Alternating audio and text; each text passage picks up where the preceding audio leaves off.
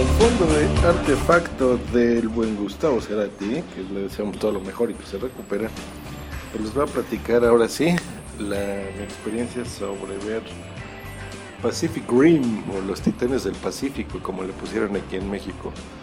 Eh, de entrada vámonos a, bueno, les voy a platicar un poquito sobre la película.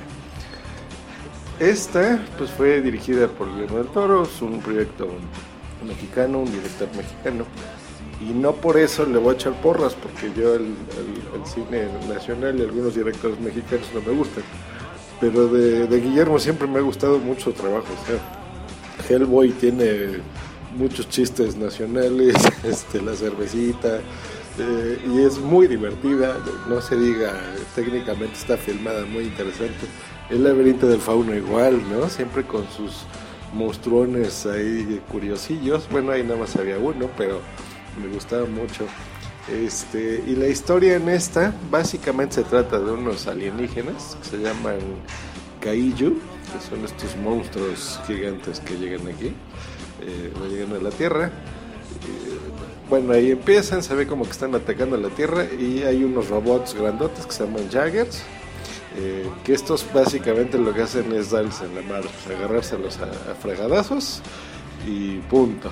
No es una historia intrincada, no se trata de otra cosa más que de eso, la película. Este, del lado técnico, hay cosas que no me gustaron mucho. Por ejemplo, se ve que la, es muy oscura la película, casi toda la filman en, pues, en la noche o en el mar o en cosas por el estilo.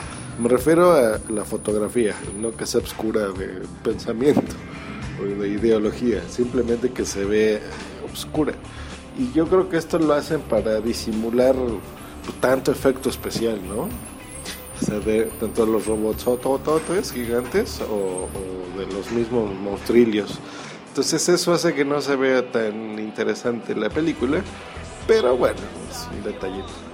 Ahora, si yo la viera como un niño de unos 12 años, algo así, yo creo que estaría enamorado de esta película. O sea, diría qué increíble película estoy viendo, ¿no? Este, Guillermo, eres mi héroe, o sea, algo así. Eso es, yo creo que el sentimiento en general que me, me transmitió la película. Es una película padre de ver. Es una película muy eh, emocionante, digamos, en ese aspecto. Pero en la historia sí le falla un pelín. Yo creo que es una película que no te queda muy clara desde un principio, como que tiene demasiados elementos que te van a hacer querer verla de nuevo. Este, y no te va o sea, te van a dar ganas de verla de nuevo, ¿no? Pero bueno, te van a dar ganas de verla para que reentiendas ya tú como adulto eh, pues detalles de la película, ¿no? Eh, luego, punto 2, yo la vi en un formato que se llama 4DX aquí en México que se está empezando a popularizar en otras partes, incluso en Asia y demás. Eh, aquí en México fuimos pioneros en ese aspecto. no técnicamente, sino de ya popularizarlo en las salas. Les explico qué es esto del 4DX. Tú vas a una sala de cine, creo que aquí en México hay poquitas, ¿eh? habrá unas 15 o 20 en, todo el país. Aquí en el DF pues, habrá concentradas unas como cuatro o cinco salas más o menos así.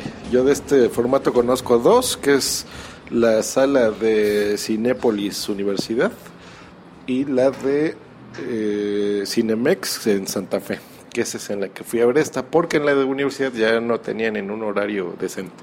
Bueno, esta sala, eh, básicamente tú ves la película, entonces, por ejemplo, los que hayan ido a Disney se acuerdan, ¿no? De estas atracciones que te subes tú a... Estás viendo una pantalla y como que te subes un asiento y se mueve y está en tercera dimensión y te echan agua y cosas así. Es más o menos esta experiencia, pero en una película. Entonces, si tú aquí ves que se está este, está bajando de un elevador o algo, pues tu asiento como que se mueve como si estuviese bajando. Si ves que hay un, eh, rayo, un trueno así en, la pantalla, o alguien dispara así una pistola o lo que sea, como que te da ese flashazo en la en el techo de la película, bueno, de la sala de cine, entonces tú ves este efecto como que lo vives y lo sientes, ¿no? Y si de repente ves que hay como un huracán, pues te echan airecito. Este, entonces está bien. básicamente de eso se trata esto, ¿no? Eh, el de Cinépolis está mucho mejor, ¿eh? está muy bien, tiene las bocinitas a los lados, este, lo hacen, no te sangolotean tanto, o sea, lo hacen como que en momentos clave. Aquí también, en esta de Cinemex, pero los asientos están como más pinchones, ese, eso no me gustó. Y están, em, no tienen las bocinitas. Y, como que sí te sangolotean más los cabrones, o sea, sí te mueven más el asiento.